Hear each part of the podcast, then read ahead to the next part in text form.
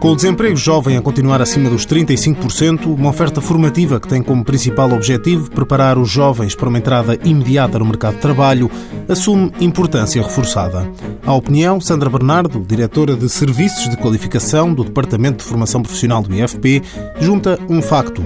40% dos cursos de aprendizagem estão ligados à prática, formação prática em contexto de trabalho, e isso é diferenciador. Todo este tempo que os jovens passam em contexto de empresa é absolutamente fundamental para promover a empregabilidade dos jovens, para permitir também que os próprios, as próprias empresas, os empregadores, tomem contacto com as competências que os jovens vão adquirindo, o que também pode, de alguma forma, facilitar futuras contratações. A componente prática está presente nos três anos do curso de aprendizagem. A duração da formação prática é entre as 1.100 e as 1.500 horas. Isto em cursos com uma duração aproximada de 3.700 horas.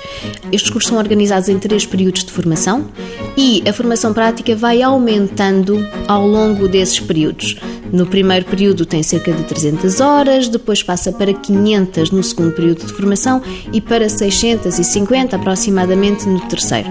Porquê? Porque também achamos que com o passar do tempo e do tempo passado em contexto de formação, os jovens vão adquirindo mais competências, outros hábitos de trabalho também que depois mais facilmente conseguem aplicar nas empresas onde estão a fazer esta formação prática. A conclusão de um curso de aprendizagem equivale ao 12 segundo ano e, apesar de serem direcionados para a procura imediata de emprego, os formandos podem sempre prosseguir os estudos no ensino superior. Mãos à obra, financiado pelo Estado português e pelo Programa Operacional de Assistência Técnica do Fundo Social Europeu, sob o lema Gerir, Conhecer e Intervir.